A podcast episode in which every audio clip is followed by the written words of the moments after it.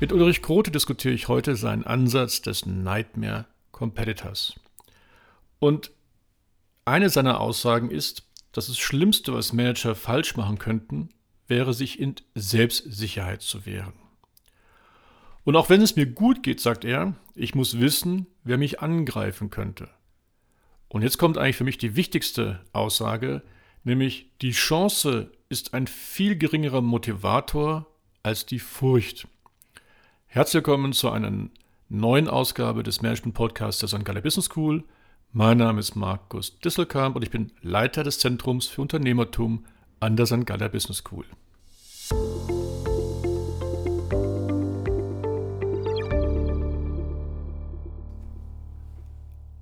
Hallo Ulrich, schön, dass du da bist. Und du kennst mein Prinzip, nämlich, dass ich am besten meine Interviewpartner selbst vorstellen Markus, ich bin äh, von Herzen Dozent, versuche Leute dorthin zu bringen, dass sie über, über Methoden nachdenken, über ihr Tun, was sie mit ihrem Unternehmen bewerkstelligen können.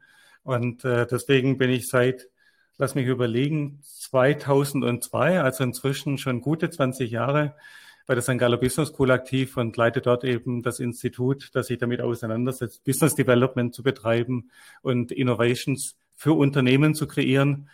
Und wenn wir da über Innovation sprechen, dann geht es für mich nicht um klassische technische Innovationen, sondern es geht darum, eben über das ganze Unternehmen und das Geschäftsmodell des Unternehmens nachzudenken. Legen wir doch mal los mit dem Thema Nightmare Competitor. Du, erstmal eine Frage, wie kamst du überhaupt auf die Idee des Nightmares? Und wie würdest du als der Erfinder des Ganzen überhaupt den Nightmare Competitor erklären? Mhm. Du, ich habe ähm, sehr viel mit Business Innovation Methoden gearbeitet, als ob das jetzt mit äh, Alexander Osterwald Business Model, Business Model Canvas war oder äh, ob äh, Blue Ocean.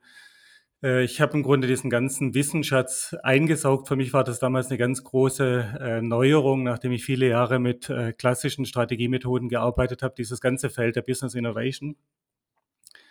Und habe Workshops damit durchgeführt und äh, diese Workshops sind aus meiner Sicht auch erfolgreich gelaufen, die meisten davon. Und als ich dann irgendwie ein paar Wochen später angerufen habe, bei den Kunden gesagt habe, na, wo steht ihr? Wie weit seid ihr gekommen? Äh, habt ihr inzwischen schon umgesetzt? Dann habe ich meistens wahrgenommen, dass es irgendeine Entschuldigung dafür gab, dass man dann doch nicht weitergemacht hat. Ähm, und bei aller Begeisterung für die Methoden war das dann so, dass meine Frustration darüber, wie wenig ich in der Praxis damit erreichen konnte, einfach extrem hoch war. Und ähm, dann habe ich auch mal mit Freunden darüber gesprochen, einer guten Psychologin, und die hat mir dann gesagt, Ulrich, bist du dir eigentlich darüber im Klaren, dass die Chance ein viel geringerer Motivator ist als die Furcht? Und äh, an dem Abend haben wir dann den Nightmare Competitor kreiert, weil wir haben einfach gesagt, lass uns nicht so sehr über Chancen sprechen, sondern lass uns mal drüber nachdenken, was passieren könnte, wenn wir selbst nicht achtsam sind. Also das, den, den Spruch, die Chance ist äh, weniger tragfähig oder weniger motivierend als die Furcht. Habe ich das richtig jetzt gerade nochmal wiedergegeben? Absolut. Ich meine, denk doch drüber nach, welche Rahmenbedingungen gesetzt wurden im Hinblick auf Elektromobilität und ich meine, wir können sehen, dass Tesla inzwischen eines der wertvollsten Unternehmen der Welt ist. Also da konnte man was draus machen. Es war klar, die gesetzlichen Rahmenbedingungen verschärfen sich und so weiter. Alles war klar. Und ähm, von den klassischen Automobilherstellern wurde das einfach nicht als Chance verstanden. Aber ähm, wenn man da frühzeitig rangegangen wäre und sich dieser Bedrohung bewusst äh, geworden wäre, was würde denn passieren, wenn das jemand ganz anders angeht? Smart, eben so wie es Tesla getan hat. Ähm, vielleicht hätte man dann tatsächlich sich früher engagiert, intensiver engagiert, weniger Kompromisse ausgelotet etc. Da fallen mir jetzt gleich schon wieder ganz viele Fragen ein, aber lass uns doch mal vorher noch einen Schritt zurückgehen. Dann beschreib doch mal in deinen Worten, was wirklich der Nightmare Competitor ist. Der Nightmare Competitor ist einfach die Fiktion eines Unternehmens, das alle Mittel zur Verfügung hat, ähm, die entsprechenden Mitarbeiter hat, auf nichts Rücksicht nehmen muss äh, und das uns potenziell angreifen könnte. Und die Übung im Workshop heißt dann quasi, wer ist der allerschlimmste Albtraumwettbewerber, den man sich vorstellen kann? Genau. Und das Ganze funktioniert so, dass man üblicherweise äh, für einen Tag zusammenkommt Und dann erkläre ich ein bisschen, warum das wichtig ist, das zu tun. Also gerade so die Übung, durch die wir auch durchgehen. Warum macht man sowas überhaupt? Stelle ein bisschen Methoden vor und dann habe ich ganz gerne große Gruppen, so, also es dürfen auch 20, 25 Leute sein und die teile ich dann auf und äh, dann wird aus verschiedenen Winkeln heraus, also jede dieser Einzelgruppen bekommt dann den Auftrag mit methodischer Unterstützung eben das schlimmstmögliche Szenario zu entwickeln. Und nachher wird derjenige belohnt, also oder die Gruppe belohnt, die das bedrohlichste Szenario entwickelt hat. Also diejenige, die sozusagen die Furcht erwecken kann, dass mit dem Ansatz das eigene Unternehmen oder vielleicht sogar die ganze Branche in Bedrängnis gebracht werden könnte. Das ist ja quasi die Steigerung vom Wargaming, ne? Ja gut, äh, die äh, Wargaming-Geschichte, da gehen wir normalerweise immer von bestehenden Wettbewerbern aus. Ne? Ich meine, das kommt ja Genau. aus der Kriegsführung und dann können wir uns die, die, die andere Armee auch konkret vorstellen. Und häufig, also äh, bei, bei Kriegsbeispielen sind wir dann auch bei dem, bei dem Thema Red Ocean. Ne? Dann geht es darum, was könnten die eher mit konventionellen Mitteln erreichen. Aber für mich, ich vergleiche den Nightmare Competitor gerne mit diesem David gegen Goliath-Ansatz. Der Nightmare Competitor, der hat halt die, die Steinschleuder, ne? Und über die hat vorher noch keiner nachgedacht. Das kennzeichnet den Nightmare Competitor. Jetzt habe ich ja schon selbst einige Male diese wunderbare Technik von dir in Workshops anwenden dürfen und stelle aber fest, es kommen immer wieder bestimmte Typen hervor, also an potenziellen Albtraummitbewerbern. Aber du als derjenige, der am meisten damit Erfahrung hat, was ist denn deine Erfahrung? Was sind so die Typen der potenziellen Albtraummitbewerber? Ja, also es gibt im Grunde fünf ähm, äh, Archetypen, die besonders häufig relevant sind. Also soll jetzt einfach heißen, da können noch mehr von relevant sein, aber mit denen starte ich häufig in die Übung rein. Und der erste Typus, das wäre der Unique Value Nightmare Competitor. Das ist einer, der beginnt, über die klassischen Systemgrenzen hinaus zu denken. Also machen wir so ein Beispiel von Apple. Dann hätten wir früher Computerhersteller gehabt, aber Apple hat halt seine Situation, seine herausragende erreicht, indem die angefangen haben, Software und Hardware zu verschmelzen. Oder wenn du an Tesla denkst, dann geht es eben nicht nur ums Auto, sondern es geht auch um das Chargen und die Energiegewinn oder denk an Nespresso, dann wäre es plötzlich das Verschmelzen von Kaffee mit dem Kaffee herstellen. Und ähm, äh, das bedeutet, es wird ein völlig neues Ökosystem kreiert, das es vorher noch nicht gab. Und mit dem wird ein Nutzen gestiftet, den die Branche bislang noch nicht erreichen konnte. Dann gibt es im Grunde einen zweiten Typus und der kommt von einer ganz anderen Seite. Das wäre so diese Billigseite. Ne? Wir starten wie Aldi oder wie äh, Lidl, wie Ryanair, wie äh, SpaceX und versuchen von unten herzukommen und die Economies of Scale für die preissensitiven Kunden zu gewinnen. Und wenn wir die haben, dann können wir langsam nach oben wandern. Bei Aldi sieht man das ja wunderschön. Die sind gestartet mit einem Produktprogramm von irgendwie 500 Produkten. Und heute, wenn wir uns Aldi anschauen, dann ist das ja sehr umfangreich und die Luft für die Etablierten wird dann immer, immer dünner. Ne? Also das wäre ein zweiter Typus. Der dritte Typus, das ist im Grunde der digitale Angreifer, ja, der, der in einer Branche, wo die bestehenden Anbieter, und das nehmen wir häufig im B2B-Bereich wahr, wo die sagen, Information ist nach wie vor Herrschaftswissen und sowas wie Preislisten rausgeben oder Kunden vollständige Informationen bereitzustellen. Nee, nee, lass uns das lieber nicht tun.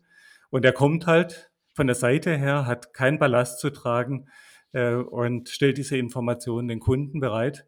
Und das ist natürlich eine besonders sagen wir, gefährliche ähm, äh, Form des Angriffs, weil eigentlich braucht das ganz wenig Kapital und kann enormen Kollateralschaden für eine ganze Branche erzeugen. Dann haben wir einen Ultimate One, der fragt, wollen denn Leute unbedingt Kaffee trinken, zum Beispiel? Ne? Ähm, und äh, vielleicht wollen sie nur wach werden. Also die Frage ist dann immer, was ist denn das wirkliche Bedürfnis? Wollen die wirklich einen Bohrer, du kennst dieses alte Beispiel, oder eine Bohrmaschine kaufen? Nee, die wollen ein Loch in der Wand haben. Und wenn ich halt so ganz andere Wege finden kann, ein, ein Bedürfnis zu befriedigen, dann wäre das jetzt also die, die vierte Form äh, anzugreifen. Und beim fünften ist so die, die, der Angriff eher ein Kollateralschaden. Eigentlich denkt er an was ganz anderes. Ne? Also denkt mal so an, an das Google-Auto, also das sie da entwickelt haben, um autonom zu fahren.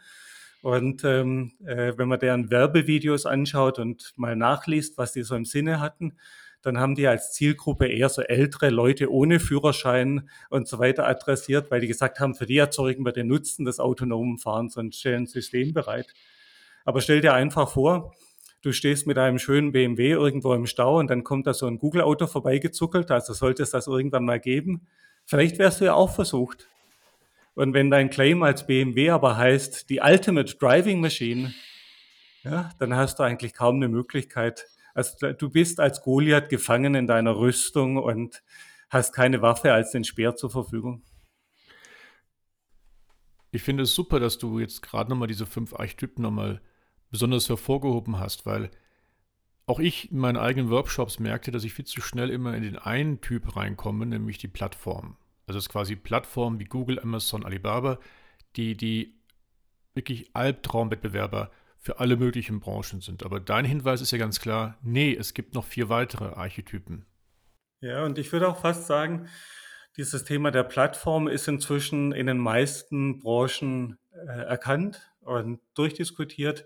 Also inzwischen denkt an sowas wie Glöckner Ei oder Schüttflix und so weiter, dann sind ja in die tiefsten Tiefen des B2B-Geschäftes inzwischen schon Plattformen vorgedrungen.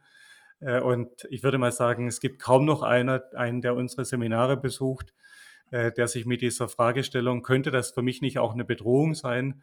Äh, müsste ich mich da nicht engagieren, ähm, sich in irgendeiner Form intensiv auseinandergesetzt hat. Und jetzt hast du ja gerade das Thema unserer Seminare bei der St. Business School angesprochen.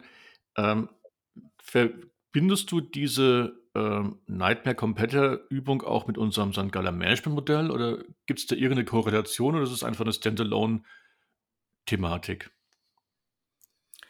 Für mich wäre es eher eine Standalone-Thematik, äh, äh, weil wenn ich jetzt mit Teilnehmern über das Thema des St. Galler Modell spreche, dann geht es eigentlich erstmal darum, für mich, und so setze ich es gerne ein, rauszufinden, an welcher Stelle habe ich eigentlich den größten Handlungsbedarf. Und dort kreiert das für mich gigantischen Nutzen. Und wenn wir feststellen, dass eben tatsächlich in diesem Bereich der Strategie Handlungsbedarf ist, dann würde ich jetzt das äh, Thema Nightmare Competitor als eine Möglichkeit äh, Strategie zu vertiefen sehen. Wobei ich auch ganz gerne mit den Teilnehmern dann noch in klassische Methoden einsteige, weil die Frage ist ja erstmal, was habe ich im klassischen Sinne noch im Strategiebereich für Möglichkeiten? Und sollte ich dort Möglichkeiten haben, dann würde ich vielleicht sogar sagen, lass uns das zuerst nutzen, weil die kann ich leichter abgreifen als das Thema Disruption. Aber das Thema Disruption setze ich trotzdem, selbst wenn dort Möglichkeiten bestehen, gerne auf die Agenda, weil für mich geht es darum, dass meine Ansprechpartner, ich nenne das so ein bisschen flapsig ne, oder, oder kolloquial, aber ich bezeichne das als, als intellektuelle Lufthoheit. Selbst wenn es mir gut geht, dann muss ich wissen, wer da noch rumschwirrt und wer angreifen könnte. Und das Schlimmste, was Manager eigentlich passieren kann, ist, dass sie sich in Selbstsicherheit wähnen und das Thema einfach wegschieben und sagen, ähm, wird schon nicht kommen, ähm, unsere Kunden brauchen das nicht äh, und so weiter. Ähm, wir haben eine starke Marke. Äh, die, die Nightmare Competitor Übung hilft dabei, diese intellektuelle Luft, Lufthoheit zu gewinnen und zu haben. Und was schafft jetzt diese Übung? Ist es ein, ein Perspektivenwechsel oder kommt es sogar zu einem Paradigmenwechsel? Was würdest du sagen? Also das Erste, was, was zwingend erforderlich ist, ist äh, äh, die, der Perspektivenwechsel. Und ähm, der ist tatsächlich ein ganz, ganz wichtiges Thema. Äh, du weißt das genauso gut wie ich, wie klassische Managementmethoden funktionieren, ob wir jetzt im Bereich von Strategie oder Marketing unterwegs sind. Eigentlich beginnen wir immer mit uns. Wir stellen uns die Frage, wer sind wir eigentlich? Ne? Das war ja auch eine ganz lange Zeit äh, so eine ganz zentrale Frage eines jeden Seminars. Und äh, wenn wir dann herausgefunden haben, wer wir sind, dann versuchen wir nach außen zu denken und zu fragen, was können wir denn mit der Identität, die wir da haben, auch erreichen? Und ich bezeichne diese Denklogik, die ja übrigens deswegen nicht schlecht ist, die nur Gefahren hat, als ein Inside-Out-Denken. Und was ähm, der Nightmare Competitor Ansatz eben als Perspektivenwechsel bietet, ist, dass wir nicht nur uns anschauen, sondern durch Frage auch uns vergegenwärtigen, welche Kunden vernachlässigen wir mit diesem Ansatz. Und manchmal ist es eben so, dass wenn wir bestimmte Kundengruppen vernachlässigen, die wir vielleicht zu Anfang auch als Nische verstehen, dass das trotzdem brandgefährlich sein kann. Also lass uns das einfach mal so am, am Zara-Beispiel äh, vielleicht mal durchgehen. Äh, dieses Thema Fast Fashion wurde wahrscheinlich von vielen Anbietern, vor allem so extrem wie von Zara ausgeprägt, als ein Nischenthema verstanden. Ne? So für, für junge, modebewusste Frauen, die nicht so viel Geld verdienen und so weiter. Und was wir heute sehen können, ist, dass Zara mit diesem Ansatz tatsächlich Weltmarktführer wurde. Also die Muttercompany zumindest, aber Zara als Flagship. Und dann muss man sich, schon die Frage stellen, waren wir da nicht so arrogant? Äh, haben wir diese Lufthoheit tatsächlich nicht gehabt, nicht angestrebt und ist uns das nicht ganz furchtbar dann auf die Füße gefallen? Und insofern geht es also schon darum, die Frage zu stellen, ähm, was ignorieren wir bewusst? Und äh, mach einfach mal dieses, diese, diese Denklogik. Sollte es einem Anbieter, ob das jetzt Google im Bereich von autonomem Fahren ist oder wer auch immer, gelingen, 10% Marktanteil in der Branche zu gewinnen und also damit auch uns als etabliertem Anbieter 10% Marktanteil wegzunehmen. Dann sind 10% Umsatzverlust häufig der Unterschied zwischen himmelhoch jauchzen und zu Tode betrübt sein. Ja, und jetzt überleg mal, wenn zwei Nightmare-Competitor in der Branche unterwegs sind und plötzlich fehlen uns 20% dann sind wir immer noch nicht im Kern angegriffen. Aber es könnte sein, dass uns einfach so viel an Volumen fehlt, dass plötzlich unsere ganze Substanz gefährdet ist. Ja, Perspektivenwechsel, aber du hast gerade gesagt beides. Insofern, ich sehe nämlich diese Technik, die du da entwickelt hast, als eine der wenigen Techniken, mit denen man sogar auch einen Paradigmenwechsel mhm. bei den Kunden bewirken kann. Ja, da musst du mir jetzt vielleicht noch nachhelfen, weil für mich ist, ist das quasi ein und dasselbe, wenn ich jetzt über den Nightmare Competitor nachdenke. Ne? Vielleicht auch durch die Wortwahl, die ich schon genutzt habe. Also von Inside-Out-Denken zu Out, äh, Outside-In-Denken wird ja schon deutlich, dass wir hier einen extremen Paradigmenwechsel eigentlich haben. Also nochmal gerne, also für mich ist der Perspektivenwechsel dieses Inside-In, äh, Inside-Out oder Outside-In. Das ist der Perspektivenwechsel. Ich betrachte jetzt mal äh, mein, mich mal nicht von mir selbst, sondern von dem Markt von draußen her. Paradigmenwechsel geht aber einen Schritt weiter. Ich, ich hinterfrage meine Dogmen, meine, meine Paradigmen. Ich, ich lerne, dass meine bisherigen Denkmuster total falsch sind, dass, meine, dass ich in kognitiven Verzerrungen drin bin. Ja, gut. Und aber da sehe ich dein Nightmare noch sensationell dafür. Ja, also Paradigmenwechsel ist wahrscheinlich das stärkere Wort und setzt den äh, Perspektivenwechsel voraus. Und ähm, äh, in dem Nightmare Competitor Ansatz muss man tatsächlich alles, was man bislang gelernt hat, und da möchte ich auch hinführen, in Frage stellen. Also machen wir es mal an so einem klassischen Tool wie den 4Ps fest. Dann wäre die 4P-Denklogik, wo wir dann sagen, welche Produkte brauchen wir denn, welchen Preis machen wir für die Produkte, wie sieht das aus mit Promotion und Placement. Ne? Man kann das ja auch ein bisschen moderner übersetzen, aber lass uns mal durchaus bei den alten Begrifflichkeiten bleiben. Dann ist das die perfekte Denkwelt, mit der heute Unternehmen arbeiten und versuchen, mehr Produkte in Märkte zu dringen. Ja?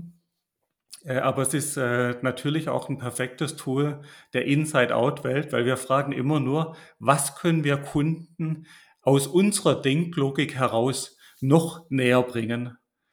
Ja, und dass es da Kunden gibt, die tatsächlich mit dieser Denklogik halt nicht befriedigt werden, ja, das vernachlässigen wir vollständig.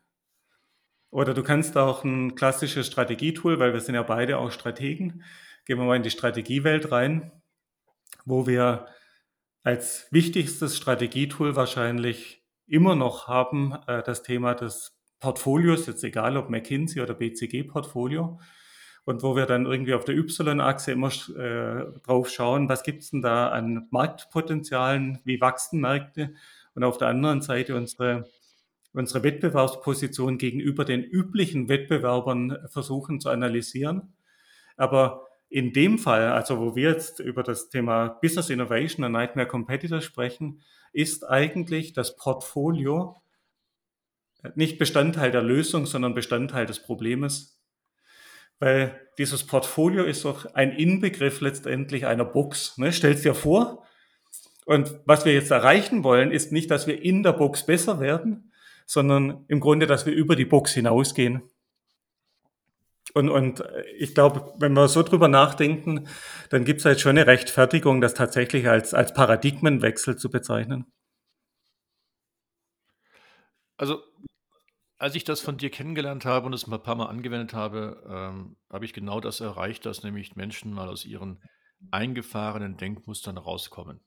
Ne, dass sie auf einmal sehen, dass der Markt viel größer ist, dass ganz andere Kundengruppen erreichbar sind, dass, wie du gerade gesagt hast, es Substitutionsgüter, sogar Disruptionsgüter gibt. Also eigentlich all die Themen, die wir aus der Strategie kennen, aus strategischen Modellen, nicht nur den von dir gerade eben angesprochenen, die konnte ich mit deiner Methodik wirklich das erste Mal den Leuten wirklich greifbar machen, bewusstbar machen. Mhm. Übrigens noch eine andere Technik, die da auch wunderbar funktioniert, ist trotzdem Wargaming.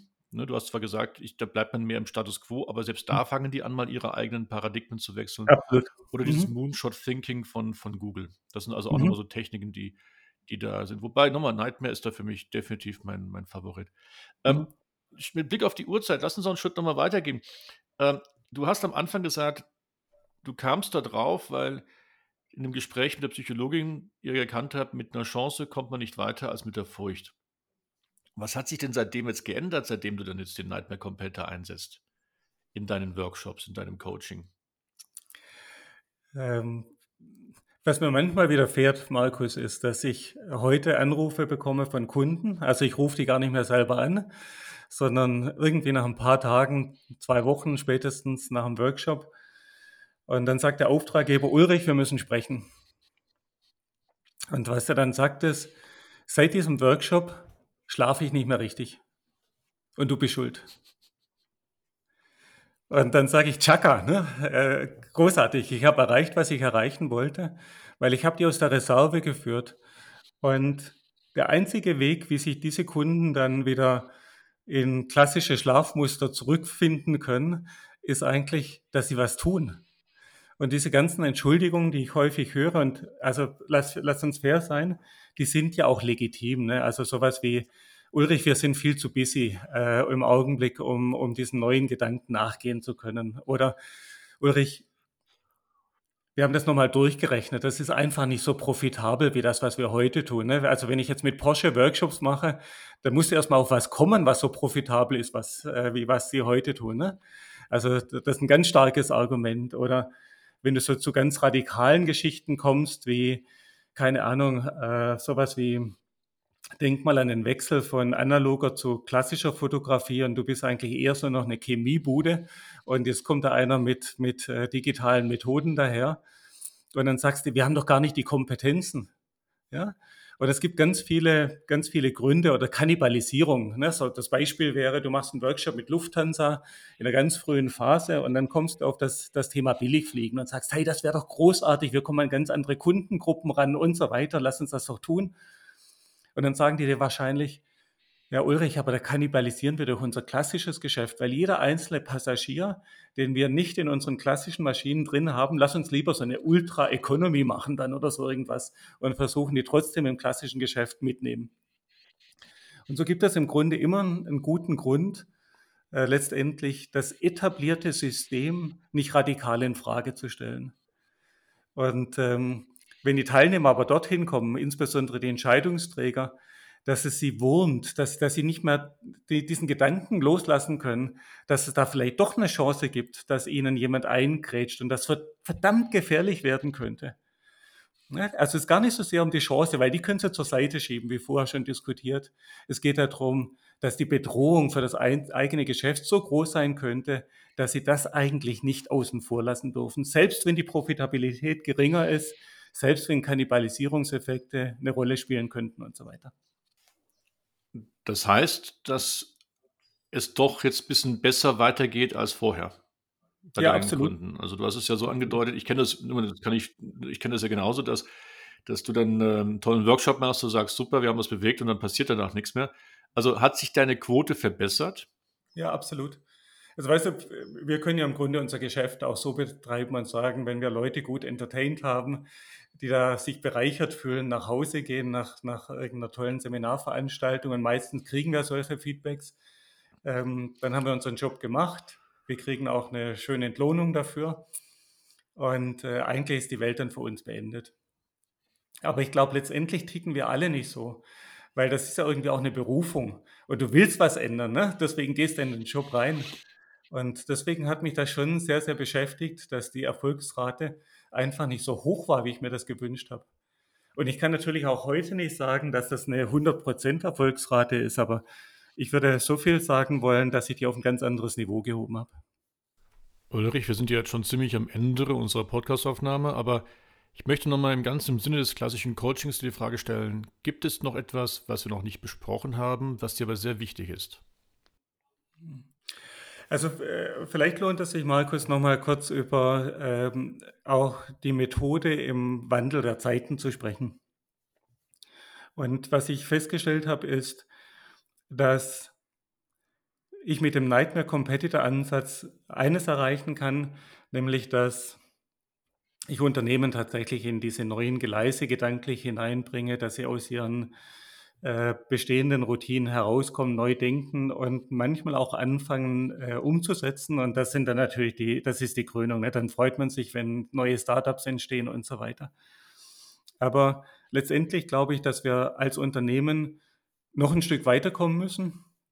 Es geht nicht um den einen großen Befreiungsschlag, sondern ich glaube, dieses Thema, das wir heute ganz häufig in Vorstandsräten vorfinden, nämlich dieses Thema der Agilität, ähm, ist etwas, äh, das eigentlich noch on top kommen muss, weil wir müssen diesen Prozess verstetigen und, und lernen, dass wir uns laufend in Frage stellen müssen. Also dass wir diese und andere Methoden, du hast ja vorher auch andere Methoden genannt, ähm, und äh, ich, ich, plädiere da immer für, für die Pluralität. Ne? Wenn ich mit der einen Methode nicht weiterkomme, dann lass uns doch einfach die andere einsetzen. Ne?